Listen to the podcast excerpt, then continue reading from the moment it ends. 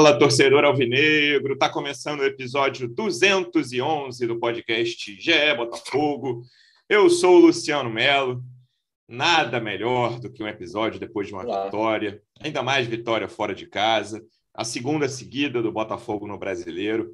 A gente falou tanto em fim de campeonato tranquilo e agora eu vou cravar, hein? Se vocês acharem precipitado, depois vocês me digam, meus convidados aqui e os nossos ouvintes o Botafogo vai fazer um fim de campeonato tranquilo, o Botafogo não vai sofrer com ah, tá perto do rebaixamento.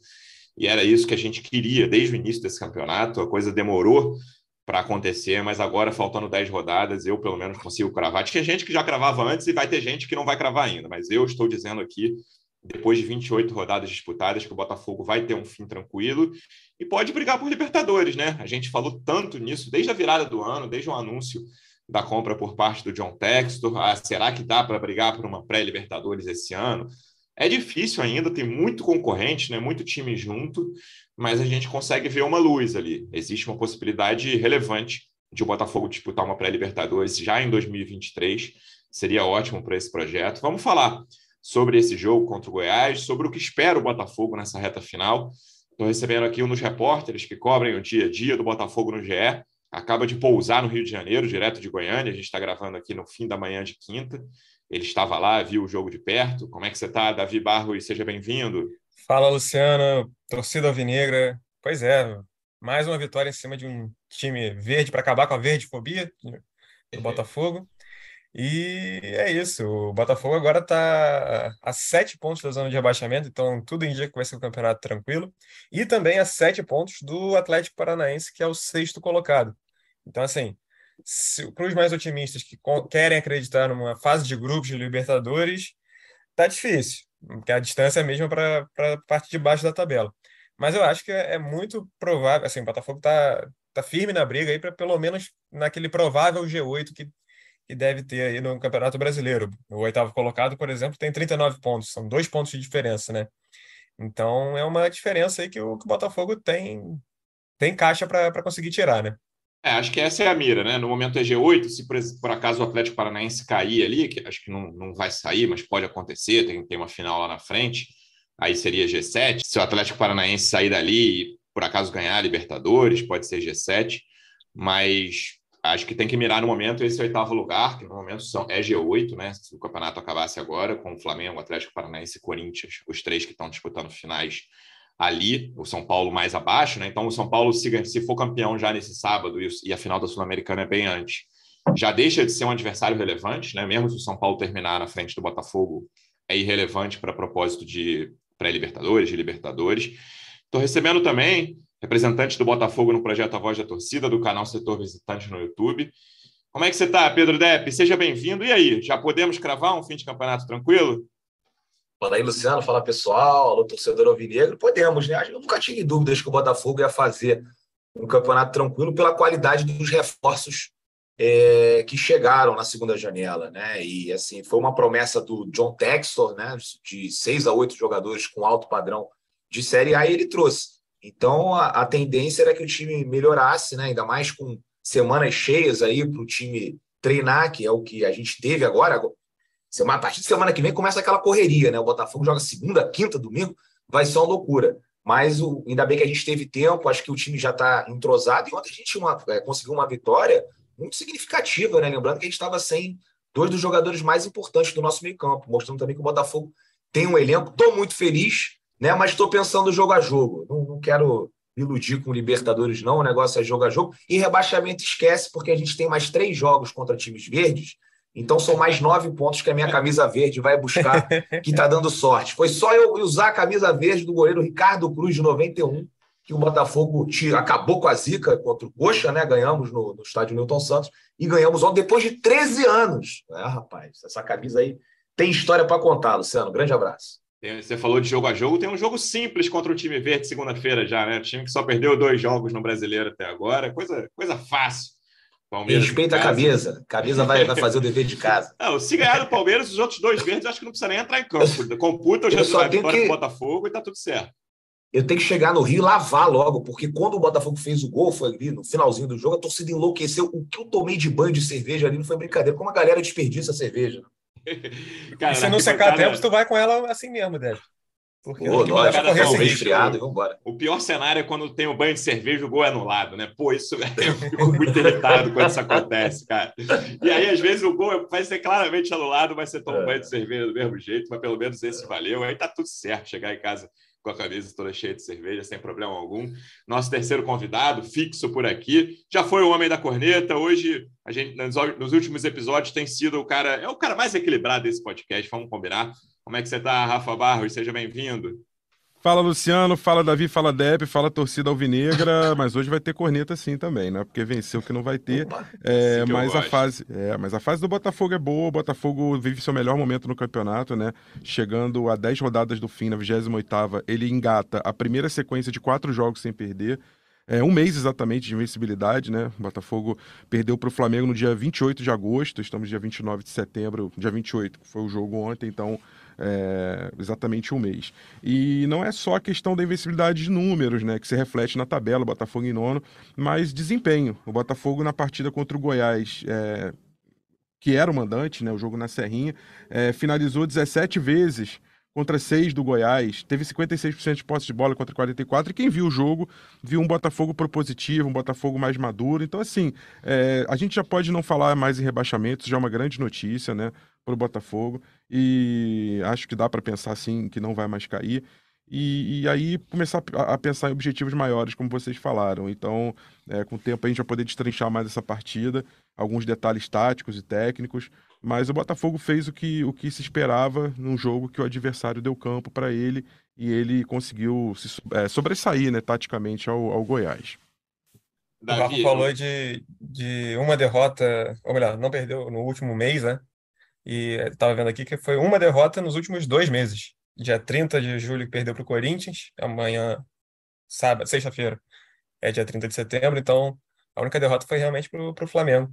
E deixa eu acrescentar se não venceu um em agosto, não perdeu também em setembro. É, para o Flamengo. E deixa eu só acrescentar um dado aqui: o Botafogo é o segundo colocado naquela tabela de visitantes, né? Ele só perde para o próprio Palmeiras, ele tem 21 pontos, mesma pontuação como visitante do Inter e do Atlético Mineiro. É, o Inter vem fazendo um retorno muito bom e o Galo muito pela, pelo início de campeonato, mas o Botafogo nessa, como se diz aí, os economistas, esse viés de alta, né? Mas essa, esse desempenho como visitante sempre foi uma tônica né, do Botafogo no campeonato, e 21 pontos. Uhum conquistados, isso dá ao Botafogo uma, uma sustentação muito boa ali na nona posição. Ô, Rafael, olha só, eu posso falar melhor do que ninguém, porque eu sou o setor visitante, né? Então, assim, eu acompanho todos os jogos do Botafogo. Fora de casa, eu não perco, fora do Rio de Janeiro, um jogo desde agosto de 2017. Eu nunca vi isso na minha vida, né? E assim, estava até comentando com os amigos, que eu tenho vários amigos que viajam, né? E as pessoas podem acompanhar pelas minhas redes sociais também. Né? Tem muitos botafoguenses que estão sempre é, marcando presença nesses jogos fora, e a gente nunca viu o Botafogo com essa postura. Né? Antigamente a gente é, torcia para dar alguma sorte, para a bola desviar no zagueiro, entrar ganhar de 1 a 0 o gatito fechar o gol. Hoje em dia a gente joga na casa do adversário controlando o jogo, como foi ontem contra o Goiás. Eu não me lembro de ver isso né? O Botafogo, até com Jair Ventura ali em 2017, chegou a ganhar uns jogos fora de casa, mas era naquele, naquela base daquele 1x0 sofrido, com o goleiro fechando o gol. Mas o Botafogo com uma postura de time grande, né? E o torcedor fica muito feliz em ver isso. E os torcedores aqui da região também merecem, né? Tem que destacar também, mais uma vez, o setor visitante esgotado, a galera de Brasília e Goiânia e da, de toda a região aqui do Centro-Oeste marcaram presença e deram um show apoiando o Botafogo. Davi, no futebol, obviamente não só no Botafogo, sempre tem as conclusões de um jogo só, né? E esses últimos dois jogos do Botafogo, para mim, isso ficou muito claro. E a gente teve essa discussão, a gente, né, a gente erra muito nesse podcast aqui, mas no último episódio eu acho que a gente teve uma discussão bastante ponderada sobre Jefinho, se deveria ser titular ou deveria ser reserva. A gente né, pesou prós e contras, e aí alguns falaram que ficaria no banco, mas não era tipo, ah, tem que ser reserva, outros falaram, ah, daria mais uma chance, mas também sem cravar que, que deveria ser titular absoluto. Mas se você vira a reação de torcedores, seja em grupo de WhatsApp, seja em rede social, tinha muita gente no, depois do último jogo falando: o Jefinho não tem nenhuma condição de ser titular, é jogador de segundo tempo, vai ajudar o time jogando 25, 30 minutos. E às vezes esses mesmos caras, depois de ontem à noite, estavam falando assim: é um absurdo o Jefinho ser reserva do Botafogo não tem nenhuma condição. O Jefinho é o jogador mais importante do setor ofensivo do Botafogo. Cara, depois de tudo que aconteceu nesses jogos, eu acho que dá para cravar uma coisa só. Vamos ter calma. Né? Eu, não consigo, eu, eu, pelo menos, não consigo cravar nem que o Jefinho é titular absoluto, nem que o Jefinho precisa ser reserva. Mas uma coisa a gente pode dizer, assim, até, por exemplo, o Sauer a gente está conhecendo melhor, né? O Sauer teve uma. Antes da lesão, jogou muito pouco, agora uhum. ontem entrou direitinho, achei. Uhum. Mas a gente está conhecendo bem melhor os pontas do Botafogo já em geral. Acho que era, ele era o cara que faltava mais. Agora tem o Júnior Santos, que não era exatamente um ponta, não é de origem, mas que está jogando ali. Eu acho que o que dá para dizer hoje é o Jefinho oferece um tipo de jogo que nenhum outro jogador desse elenco oferece, né? Sim. E ele tem muitos defeitos, ele tem defeitos sérios, até de final, ele já fez gols bonitos, mas tem finalização, ele às vezes vai mal, tomada de decisão mesmo, que é uma expressão que virou moda, né? Em vez de falar que o jogador fez besteira, ele errou a decisão. O Jefinho, de vez em quando, prende demais a bola, é individualista, mas ele tem qualidades que nenhum outro jogador desse elenco tem, e isso ficou muito claro quando ele entrou ontem.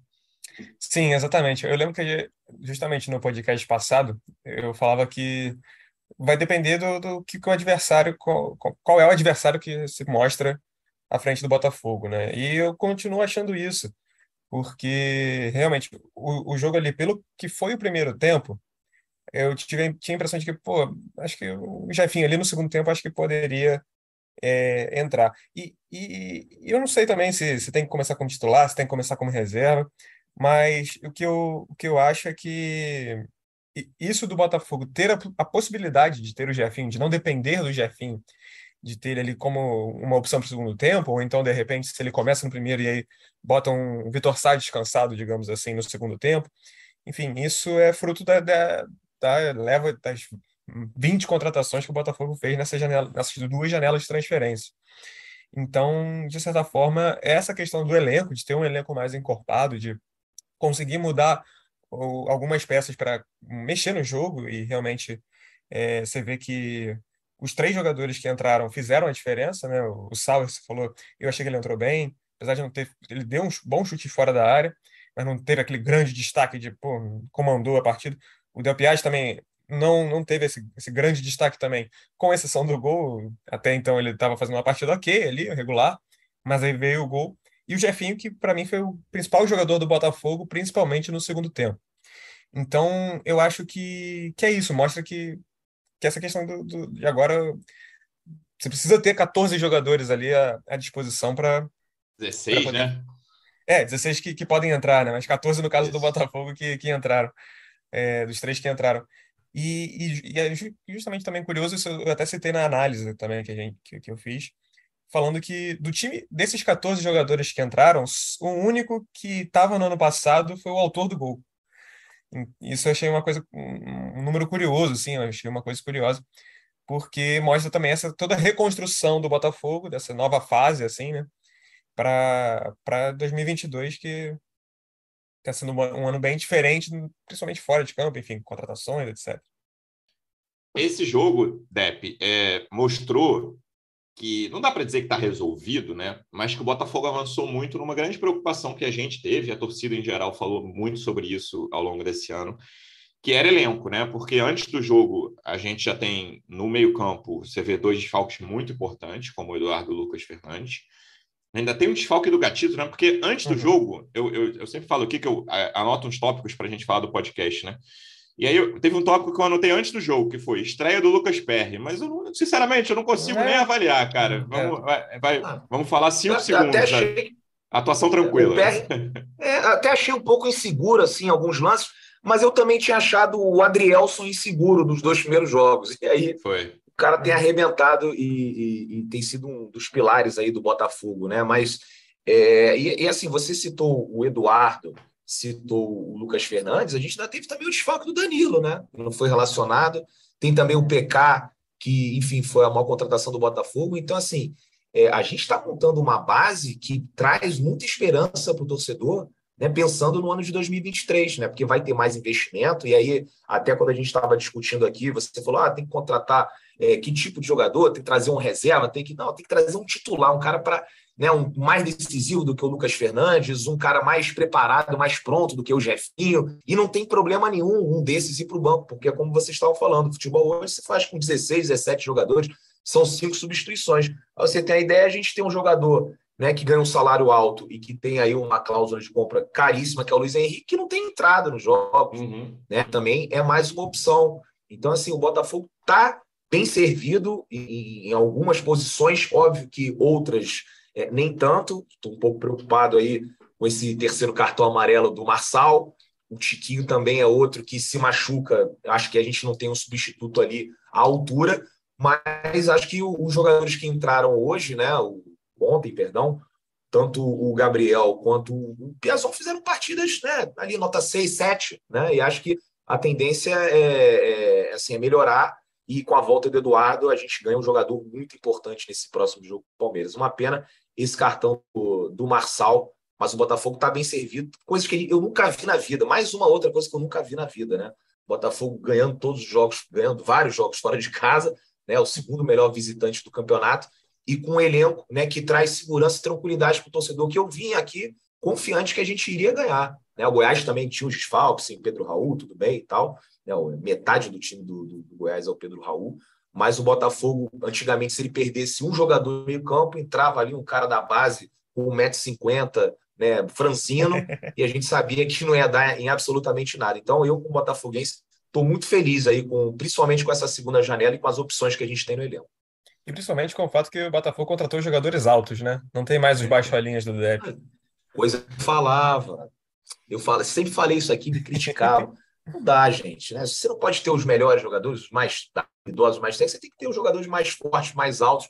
E hoje o time do Botafogo né? Ter uma consistência defensiva já está um tempo aí, né? É, é, gol, né? Antigamente o Botafogo, nesse primeiro turno, sofria gol toda hora, né? Agora a gente está conseguindo né, é, manter ali uma certa segurança defensiva, isso vai muito é, por conta desses jogadores, né? Bola parada, melhora muito o aproveitamento. Então o Botafogo é, foi muito bem nesse, nessa segunda janela e a gente, eu vou falar por mim, né? Estou muito confiante. Rafa, vou aproveitar que você por muito tempo foi conhecido como o homem da corneta nesse podcast para falar a minha impressão que, mas que tem a minha impressão tem um copo meio cheio, um copo meio vazio. Eu queria ouvir de você. É, vendo é, as análises posteriores ao jogo, e aí estou falando análise muito de, de torcida de Botafogo mesmo, não estou falando de imprensa, não. Uhum. Eu achei que o Botafogo jogou um pouco pior do que a análise média. Eu, eu vi análises muito animadas sobre o jogo. Uhum. O que, que eu vi do jogo? Qual foi a minha análise sobre o jogo?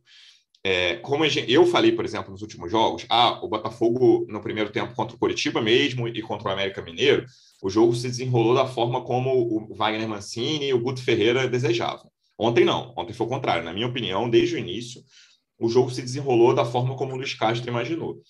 Mas é, eu vi análise, aí posso estar sendo né, uma coisa muito subjetiva, eu posso até estar sendo injusto nisso, dizendo eu, eu não achei que o Botafogo conseguiu se impor é, diante do Goiás. Eu acho que o Botafogo controlou, é uma diferença que pode ser até tênue, né? O Botafogo controlou o jogo, desenvolveu o jogo como ele queria, mas eu não achei que foi um jogo de imposição. E a gente pode até ver a quantidade de chances, né? Tudo bem que o Goiás não teve nenhuma, a gente já falou do Lucas Perry aqui, que a gente mal consegue avaliar a estreia dele, mas o Botafogo não criou muitas chances. É, o segundo tempo, mas o primeiro tempo foi de um Botafogo melhor, tranquilamente. E acho que o segundo tempo dá uma, uma queda no início, o time piora, assim, volta um pouco pior, o Goiás um pouco melhor, como você preferir, até aquela reta final ali. Já antes, a partir dos dois chutes ali, de Sauer e Jefinho, o Jefinho entrou bem, desde o início, o Jefinho entrou ali com 9 ou 10, se não me engano, no segundo tempo.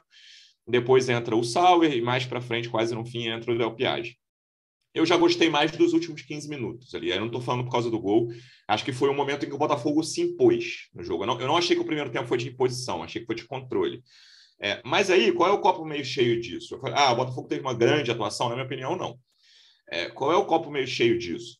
O Botafogo consegue ter um jogo absolutamente seguro, fora de casa, sem ser incomodado, contra um time que não vai cair, longe disso, um time que faz um, um, um campeonato muito digno, e consegue ganhar esse jogo sem ter uma atuação brilhante. Não achei que nem, foi nem brilhante, não achei que o Botafogo teve uma grande atuação, achei boa.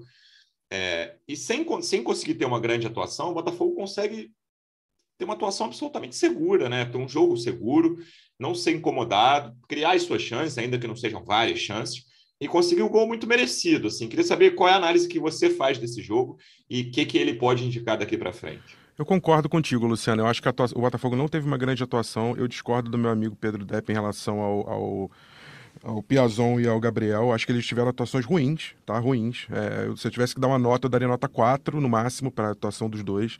É, e por que, que a atuação foi ruim?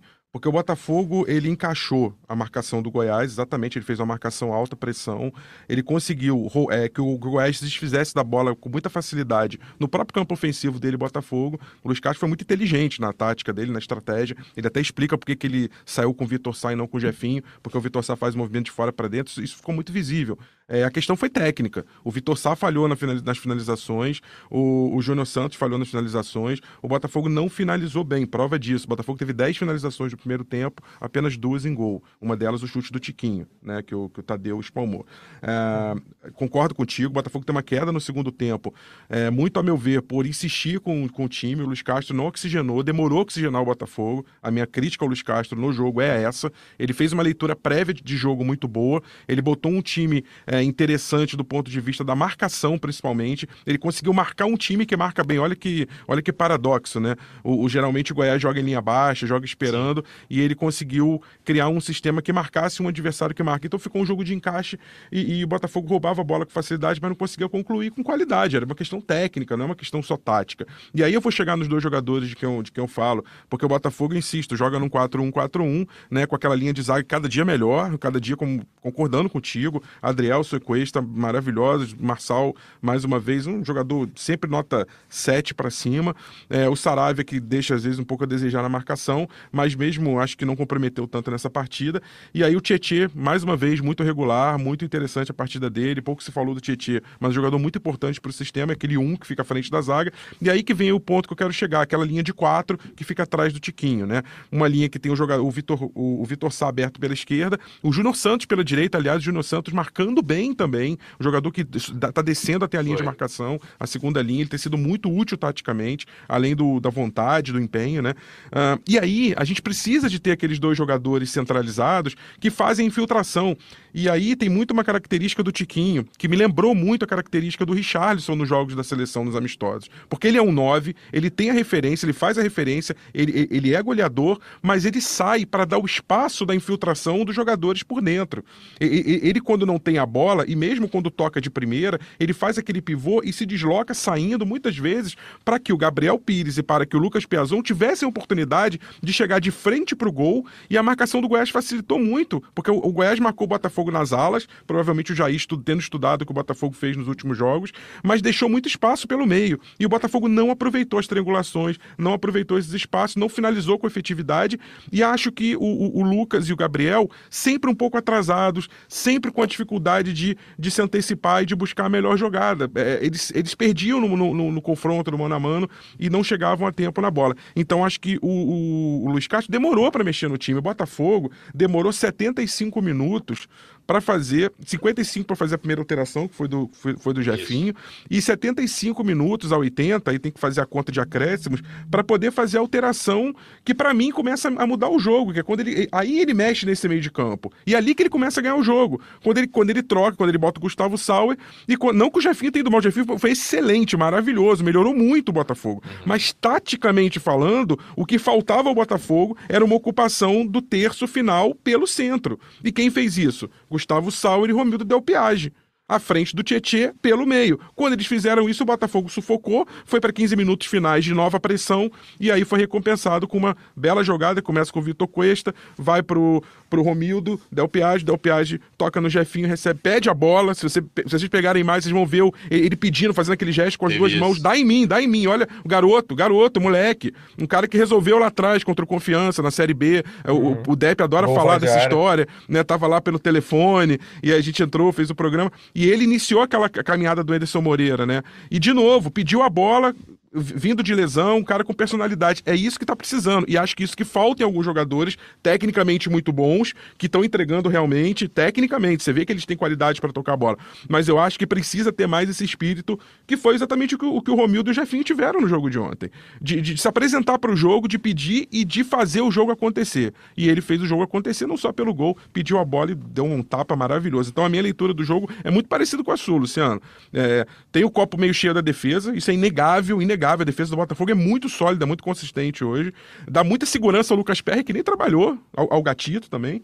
Mas a, a gente tem problemas ainda na meia ofensiva para trabalhar e dependemos ainda assim de Lucas Fernandes e de Carlos Eduardo. E eu queria complementar rapidinho. É, eu acho que é, o, a ausência do Eduardo foi muito sentida, principalmente, mais até do que do Lucas Fernandes, eu acho. Que o Eduardo faz um, é, um, é um jogador que ele tem essa função de, de marcação também. Eu acho que ele faz isso muito bem. E, e no, na distribuição do jogo ali, né? Isso, o, o Rafa falou também sobre o, o Tiquinho. E para mim, o Tiquinho é, é, um jogador assim de outro nível aqui do, do futebol brasileiro. E e é isso, é o Camisa 9 que sai da, da opção, ah, ele apareceu, a, a parte da imprensa ali ficava muito perto do campo, ficava do lado do setor visitante, de fato, e era muito próximo ao campo, e então eu via o Tiquinho, principalmente no primeiro tempo, caindo bastante pelo lado esquerdo, que era ali pertinho de onde a gente estava. E, e, era isso, dando opção, abrindo espaço, puxando o marcador. Ele, para mim, é um jogador assim excepcional e desde que ele estreou, o Botafogo tem três vitórias e um empate. É, não é coincidência falar exatamente isso. Assim, é um cara que a gente nem tinha citado, no, mal tinha citado no episódio até agora, mas e nem acho que tenha tido, nossa, que, que ótima atuação do Tiquinho, mas ele subiu o degrau aí, com certeza. O Botafogo, com a chegada dele, o Botafogo teve muito problema com o centroavante, né, ao longo da, da temporada. A gente falou muito disso aqui. Certamente mudou o degrau, o patamar do Botafogo nessa temporada. E aí o, o, Rafa já falou de dois jogadores, Davi, eu tinha separado para falar mais de três caras individualmente. Primeiro era o Jefinho. Uhum. E, cara, Adrielson e Tietê, e aí eu boto o Adrielson num degrau superior também, são dois jogadores que chegaram com bastante desconfiança, acho até que o Tietê mais ainda, porque era mais uhum. conhecido e não vinha bem, né? Banco e tal. Também acho. É, o Adrielson era aquela desconfiança de quem conhece pouco. Ah, beleza, vi dois jogos com dele no esporte, não sei como é que tá, vindo do Oriente Médio. Cara, o Adrielson faz um campeonato, o Depp citou aí, ele teve um jogo ruim logo que ele estreou, é, mas depois disso ele faz um campeonato irretocável, assim, impressionante como ele também é, mudou o nível da, da, defesa do Botafogo, claro que não sozinho, o Marçal é fundamental, o Cuesta está bem, tem uma questão ainda de lateral direita, e o Tietchan nessa arrancada, e não só nessa arrancada, o Tietchan já faz uns dois meses aí, você falou de né, uma derrota em dois meses, já faz um tempinho aí que o Tietchan está jogando muito bem, que era uma questão muito problemática, né, esse primeiro homem de meio de campo, era Oyama, era Patrick, era Tietê, era, não era nenhum dos três. A gente ficou muito nessa aí, ah, qual vai ser esse primeiro homem de meio de campo, e o Tietê, no momento, resolveu esse problema. Sim, Tietê, ele teve isso de, de realmente pegou posição para si, né? É, não, não largou mais. Teve esse início bastante é, instável, assim, né? De, de oscilando mesmo. E, mas com o passar dos jogos ele foi, foi melhorando e até a torcida que que a gente percebia que pegava no pé dele, passou a, a respeitar mais também, enfim, a aceitar que, que o cara estava numa fase boa. E aí o Adrielson até, o, a gente brincou na, na, na sala de imprensa ali depois da coletiva, domingo tem eleição, mas já está nomeado o ministro da Defesa Alvinegra, que é o Adrielson Botafogo, é tweetou isso. isso agora há pouco, é. Tweetaram agora há pouco, é o, o ministro da Defesa, então, assim, já é certo do, do Botafogo, então e é isso, cara. É um, ele, é joga, ele joga com mola, né, Davi? Tem uma foto do Vitor Silva que é impressionante. a impulsão ele, dele é impressionante. Ele tem um negócio ali na chuteira que acho que ajuda na, na hora de pular, porque não é possível. Mas é um. E é um jogador que vai bem no alto, é seguro. Ele mostrou. Ele, ele saiu de campo machucou a mão ali em algum momento e quase foi substituído. O Canu chegou a aquecer, estava ali para entrar, mas o Adriano falou: não, não, continua aqui, botou uma bandagem lá. Enfim, então é um, é um jogador assim que, que tem se mostrado muito eficiente, eu acho, na, na bola aérea, no chão também, e, e, é rápido, que é uma coisa que o Botafogo não tinha, esse zagueiro rápido também, né? Que consegue, que é o time consegue jogar com aquela linha mais alta e ele, se precisar correr atrás do prejuízo, ele, ele tá ali. É, assim, são jogadores que se tornaram fundamentais em pouco tempo, né, Deb? Uhum. A gente falou também muito de Canu, lembra que a gente fala, pô, o Canu vai ser o cara que vai ficar, né, na, na, na virada do ano ali é o cara que vai ser ficar que eu digo de ser titular, é o cara que tem condições. Hoje a gente mal fala de Canu, até a primeira contratação da era Textor, que foi o Felipe Sampaio também. A gente pouco fala sobre ele, porque o Adrielson e o Cuesta se firmaram. O Adrielson, de vários desses zagueiros aí, talvez tenha sido o que chegou menos badalado, né? O Felipe Sampaio também não chegou badalado, mas a gente não esperava tanta coisa assim. E hoje ele é titular absoluto e o melhor jogador da defesa, na minha opinião, com, o Marçal. Né? E aí, e aí a gente tem que dar parabéns né, para a administração do Botafogo, que está investindo pesado em scout, porque vários desses jogadores chegaram e o torcedor torceu o nariz. Ah, Adrielson, de onde vem Adrielson? Pô, jogou onde? Série B pelo Eduardo. esporte, estava na Arábia. Né? Outros jogadores também, Eduardo, quem é esse Eduardo? Eu nunca ouvi falar, Lucas Portimonense, ah, vai trazer um cara do Portimonense. E o Botafogo vem investindo pesado nisso. Né? Agora fechou com uma plataforma que tem ali é, os dados de 400 mil jogadores, está investindo, está é, enviando olheiros também para assistirem partidas em loco no, aqui no continente, em uhum. outros países, na Argentina. Enfim, então a gente tem que se acostumar com isso. Lógico, sempre que né? Mas quando você tem todo esse mercado mapeado, né, a chance de você errar ela é menor, né? Então o Botafoguense tem que se acostumar com nomes como o do Adrielson, né, nomes como Eduardo, do Lucas Fernandes e de tantos outros jogadores que foram contratados que a gente não conhecia. E eu confesso para vocês que eu nunca tinha ouvido falar em Adrielson. Ah, jogou pelo esporte. Não lembrava, hoje só tenho tempo para acompanhar o Botafogo mas a, gente era muito traumatizado, né? Porque normalmente trazia um jogador assim, com nomes meio folclóricos, e a gente, pô, esse cara não deve jogar bem. E não jogava, realmente. Agora não, a gente traz uns caras que são meio Chiquinho Soares, né? E, e, chega aqui, pô, eu vou falar aqui para você, eu já estou completamente apaixonado pelo Chiquinho Soares, né? Eu nunca vi um. Acho que Muito bom atacante. Eu não vejo um atacante tão bom vestindo a camisa do Botafogo. É outro nível, né? Ele, o Marçal também tem outro nível né? O Eduardo, acho que também vem se consolidando aí como dos pilares, ao lado do Vitor Cuesta, que para mim, né, se você for pegar assim, quem é o melhor jogador do Botafogo no campeonato, por estar desde o início, eu acho que é o Cuesta, né? Vai ser uma ausência aí muito sentido no próximo jogo. Então, assim, parabenizar, né? E, e, e, o torcedor, como eu já disse, repito aqui mais uma vez, né? É confiar no trabalho que vem sendo feito, né? Não vai ser da noite para o dia, mas a gente vem montando essa base para em breve colher os frutos lá na frente. Uma coisa sobre a defesa ainda, só para acrescentar, Luciano, que eu esqueci de falar, o, Edson Viana falou isso na, na, na transmissão, aparentemente, e, e realmente o Botafogo, com esse 1 a 0 ontem, né, quarta-feira, chegou ao mesmo número de jogos sem sofrer gols que teve no primeiro turno, ele já tem no segundo turno também. Esses jogadores que chegaram, muita, a maioria deles aí que, a gente, que eu vou citar na segunda janela, foram muito responsáveis por essa subida de nível, né, Rafa? A gente tem falado muito sobre isso, cara, desde o fim da do, a última semana de 2021, né, que foi o nome do Textor surge ali no, no Natal, na véspera do Natal.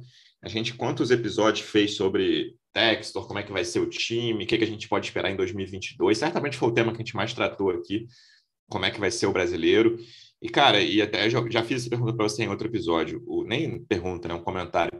O Tiquinho, de todos eles, foi o que chegou de forma imediata, né? Tudo bem que ele teve, ele demorou a estrear por causa da lesão, né? Uns 15, 20 dias ali desde a contratação. Mas desde que ele pisou no campo com a camisa do Botafogo, ele fez o comando de ataque do Botafogo melhorar demais. Você tem o Marçal também, que para mim esses dois são os que assim, minha, cara, sobem muito o nível. O Botafogo lateral esquerda era muito problemática também. E aí você tem essas peças, Eduardo, o próprio Lucas Fernandes, que começou mal, mas está bem. O Tietchan, idem, começou muito mal, hoje está bem. Adrielson, Cuesta, mas eu acho que esses caras todos, esses três no meio e os dois zagueiros, são caras que ainda eu preciso esperar para ver se, pô, uma segunda temporada deles, como é que vai ser, eles podem oscilar. Claro que todo mundo oscila, né? Mas o Tiquinho e o Marçal, por exemplo, eu vejo eles oscilando no nível alto. Ah, vai, vai melhor. Ah, o Tiquinho vai fazer um jogo, vai ficar um jogo sem fazer gol, beleza, normal de centroavante. Marçal vai falhar, já teve gol né, que ele falhou lá contra o Juventude, o primeiro gol. Acontece. Mas oscilando num nível que, cara, quando ele tiver mal, ele não vai né, comprometer comple completamente o time. E eu acho que esse é o objetivo principal. E até já pensando em 23, já o Depp falou de jogo a jogo, tem 10 jogos importantíssimos, eu estou falando aqui de 2023 mas é o perfil de contratação e não acho que isso vai mudar, né? De cara, o jogador que vai oscilar, beleza, né? O, Messi oscila, mas quando ele oscilar para baixo, não vai ser um cara que vai comprometer o Botafogo. Eu acho que tem que pensar muito. E o Tiquinho e o Marçal, para mim, se, se encaixam completamente nesse perfil. É, hoje o Botafogo tem em campo seis jogadores que dão uma segurança, um nível de segurança mínimo, de, de você entrar com uma, como diz ali na ginástica, nota de partida, né? Ou nos saltos ornamentais, você já tem uma nota de partida muito alta, né? Já de 6,5, 7 ali. Então a gente tem hoje o Gatito, a dupla de zaga, Cuesta e Adrielson, o Marçal na esquerda, a gente tem o Tietê, pela forma como se firmou, e a gente tem o Tiquinho Soares. Ou seja, esses seis jogadores, eles oscilam um pouco, eles são jogadores que trazem uma segurança porque eles têm um desempenho, uma performance muito homogênea nas partidas. Né? Hoje, falando dos últimos jogos e do que eles conseguiram depois que ganharam ritmo. O Tiquinho já veio praticamente pronto, até em forma física, técnica, a gente já comentou sobre isso. É, quando a gente brinca, né, acho que vários aqui que estão ouvindo o podcast, mais novos ou mais velhos, já jogaram essas, esses Championship Managers. Antes da minha época era o L-Foot, né, o antigo L-Foot. Tem vários outros jogos aí é, é, ligados a, a, a, você gerenciar a equipe. A brincadeira era assim: você recebia um dinheiro, um budget no orçamento, e o desafio era como você gastar. E a, e a maior tentação que você tinha quando recebia esse orçamento é, ali razoável para bom era você pegar o melhor jogador que cabia no teu orçamento total, só que quando você comprava o melhor ou os dois melhores jogadores, você não tinha dinheiro para continuar o elenco, o elenco ficava totalmente desequilibrado. E o desafio do Botafogo, e acho que aí é uma coisa que tem muito do departamento também de, de scout, que passa pelo, fute, pelo departamento de futebol também, e que ficou difícil fazer em 2022, porque a gente já falou que o ano para o Botafogo do Textor começou em abril, né? Foi um ano já meio que atropelado em andamento, né? Com o Brasileirão acontecendo, mas era esse o desafio. Era muito mais fazer um elenco homogêneo, não gastar rios de dinheiro, baldes com um jogador muito caro, que a gente sempre usou a expressão brincando, de parar aeroporto. Um dia até brinquei, pô, podia pelo menos o de parar rodoviária. O Botafogo contratou vários de parar rodoviária. Talvez não tenha contratado nenhum de parar aeroporto. Mas para o Brasileirão, porque algo que ele se pretendia nesse ano, ano é, talvez a proposta fosse essa. Então a gente está falando de um Tiquinho, de um Marçal, de um Cuesta, que estão no nível acima dessas contratações, ou da primeira ou da segunda janela. Mas quando você olha o elenco hoje como um todo, o Botafogo cada vez mais está tornando esse elenco homogêneo, cada vez mais seguro, cada vez mais confiável, está acertando de trás para frente, como, como preconiza aí a cartilha, né? Os grandes times de futebol que deram certo, em geral, são acertados de trás para frente. Primeiro você começa não levando gol, e é só você ver o desempenho do Botafogo no retorno, que fica muito claro isso. O Botafogo tem uma sequência de jogos em que ele é, toma poucos gols e faz poucos gols, e agora começa o desempenho a melhorar ofensivamente aos poucos. Então, assim, é, o Botafogo está seguindo uma cartilha até em termos de contratações e de, de, planejamento de temporada, que eu acho que é uma cartilha, sim, segura, é, é, sem grandes extravagâncias. Sim, o Botafogo pode começar a olhar com mais é, é, vontade, com mais seriedade, com mais é, apetite para essa bússola da Libertadores, da pré-Libertadores, porque, cara, isso mudaria demais a perspectiva em termos até de jogadores que topariam vir para o Botafogo. e de subir esse sarrafo, que você vai ter né? ano que vem, né, para contratar e tal, você, você pensa que o Botafogo vai fazer uma campanha, sei lá, de oitavas, quartas de Libertadores, é muito mais dinheiro que vai entrar, né? Você tendo essa perspectiva, muda o que você pode fazer no mercado, é fundamental. E aí, para começar essa arrancada, Davi, tem um jogo, não é começar que o Botafogo está no meio dela, o, esse, esse jogo, Palmeiras, eu tava, ontem eu depois vi um bom pedaço do jogo do Palmeiras, que foi simultâneo ao do Botafogo, Cara, o primeiro tempo, não vi pedaços, né, mas vi melhores momentos gordos. O primeiro tempo é um massacre do Atlético Mineiro. Só dá Atlético Mineiro uma chance atrás da outra e o Palmeiras seguro, firme. E, cara, no segundo tempo eles fazem o gol no começo, uma jogada de escanteio ensaiada, mas que tem muito componente sorte, que é o chute do Scarpa sai todo torto e o Murilo bota para a rede. E depois, cara, o Atlético não consegue fazer mais nada. Foi com cinco minutos do segundo tempo o gol do, do Palmeiras um time absolutamente seguro, absolutamente confiante, que devia ter tido um pênalti e teve um gol anulado erradamente, podia ter sido 3 a 0 Palmeiras tranquilamente. Então, é, é, certamente hoje é o maior desafio do futebol brasileiro, para mim, acima do Flamengo, que está em duas finais aí de Copas. O time do Palmeiras é muito sólido, oscila muito pouco, não é, não é um time brilhante, longe disso. E o Botafogo vai ter esses desfalques importantíssimos do Cuesta e do Marçal na defesa. Sim, é, vai ser a missão é para ver se a camisa verde do DEP funciona mesmo, porque não, assim, eu tava vendo aqui o Palmeiras tem, tem a gente tava falando, tem duas derrotas no campeonato e essas duas derrotas foram em casa, não foi nem como visitante. E conquistou metade dos pontos, né, como fora dos seus domínios, fora do Allianz Parque.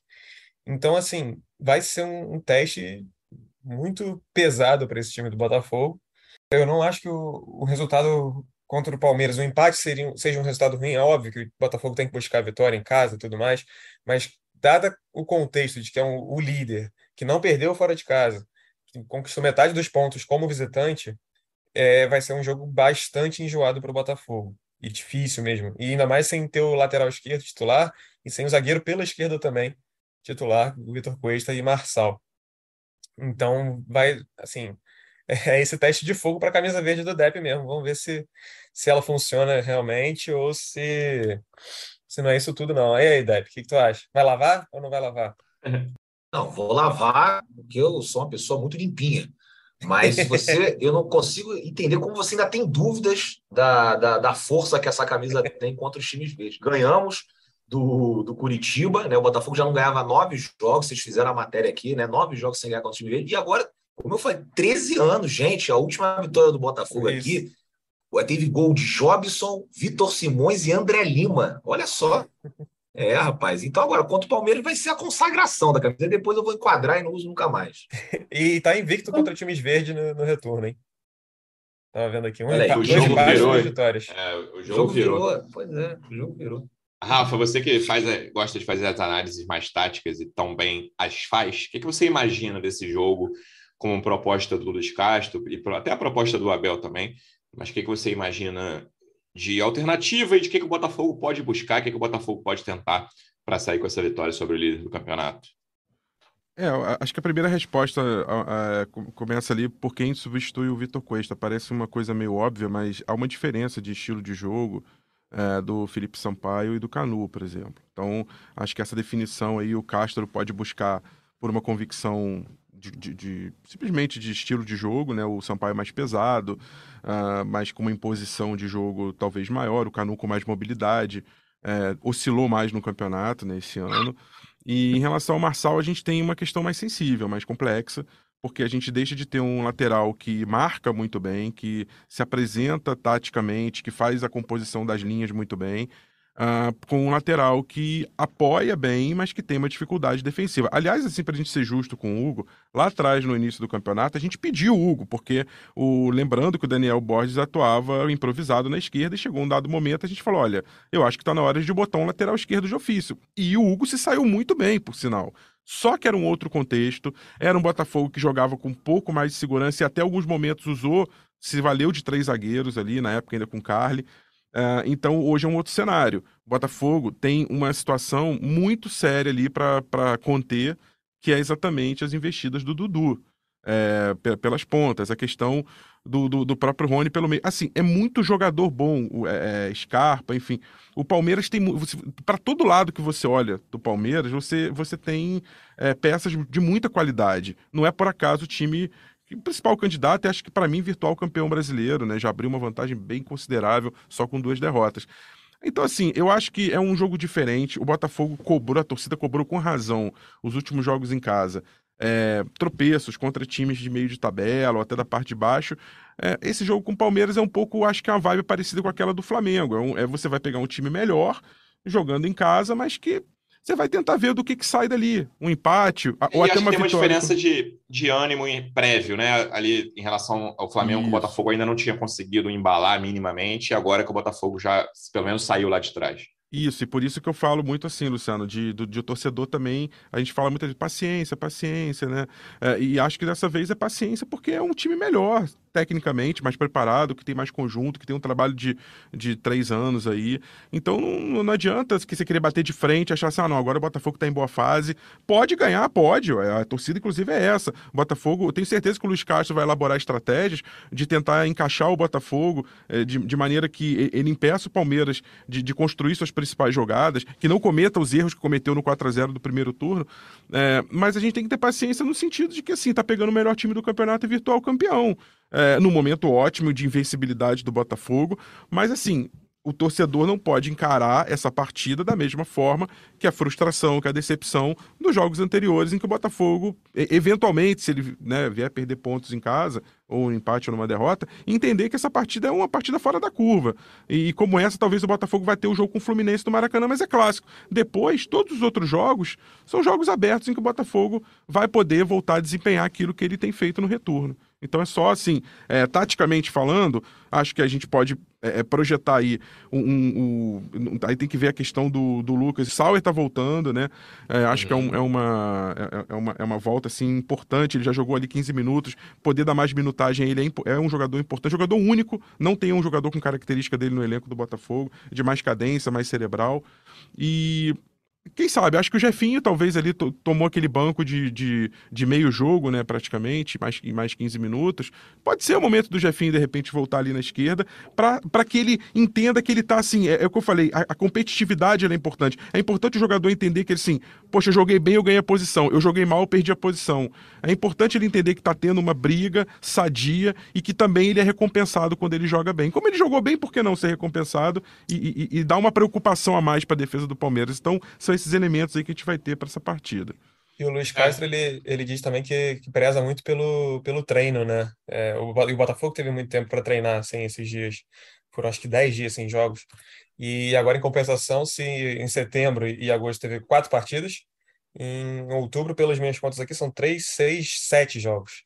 Só em outubro, né? Então vai ser uma coisa mais intensa, assim, de, de jogos de Botafogo. É, tô curioso para saber isso. O Rafa já falou, mas queria saber de Davi Depp. Você acha que o Davi primeiro, você acha que o Jefinho volta para o time titular? Olha, caraca, não sei. Mas eu, eu, eu diria que se tivesse que sair do muro, como o Luciano gosta Aposta, de, é. de, de me tirar do muro, eu vou dizer que sim, pela partida que ele fez. Ao mesmo tempo, eu gosto de ver o Jefinho entrando já num, num time contra um time mais cansado, que ele consegue bagunçar ainda mais. E, mas eu diria que sim. Deb, o que, que você acha? Cara, eu tô que nem o Davi, eu não gosto de ficar em cima do muro, mas eu, eu sinceramente não sei, não. Acho que depende muito. Acho que o Castro já mostrou assim que é, ele adota esse sistema, esse modelo de meritocracia, né? O, o, jogador entra bem, acaba conquistando a vaga, treina bem durante a semana, ele também escala, e isso é legal, né? Você ter essa competição interna, né? Que o Botafogo durante muito tempo não teve. Mas vamos lá, para não ficar em cima do muro, eu acho que o Jefinho entra de titular contra o Palmeiras. É isso, vamos ver. A gente vai voltar na terça-feira. Lembrando, Botafogo joga na segunda no Newton Santos contra o Palmeiras, 8 horas da noite. Domingo não tem jogo, né? Por causa da eleição. Boa parte da rodada é sábado. E segunda tem dois jogos, entre eles Botafogo e Palmeiras. A gente volta na terça com tudo sobre esse jogo. Quem sabe mais uma vitória do Botafogo. Davi, obrigado mais uma vez pela presença e até a próxima. Valeu, Luciano, Rafa, Dep, torcida alvinegra. Domingo não tem jogo porque é dia de eleição, então votem. Sempre importante exercer a cidadania. É isso, Dep. Boa viagem de volta de Goiânia. Obrigado mais uma vez e até a próxima. Valeu, até a próxima. Um grande abraço aí a todos os alvinegros, principalmente né, os daqui da região centro-oeste, que deram um show a partida de ontem. Boa, Rafa. Obrigado mais uma vez pela presença e até a próxima. Valeu, Luciano. Valeu, Davi, Depp, torcedor Alvinegro. Até a próxima. Um grande abraço. Torcedor Alvinegro, obrigado mais uma vez pela audiência. Até a próxima. Um abraço. Partiu, louco, Abreu! Bateu! Gol! É o GE Botafogo.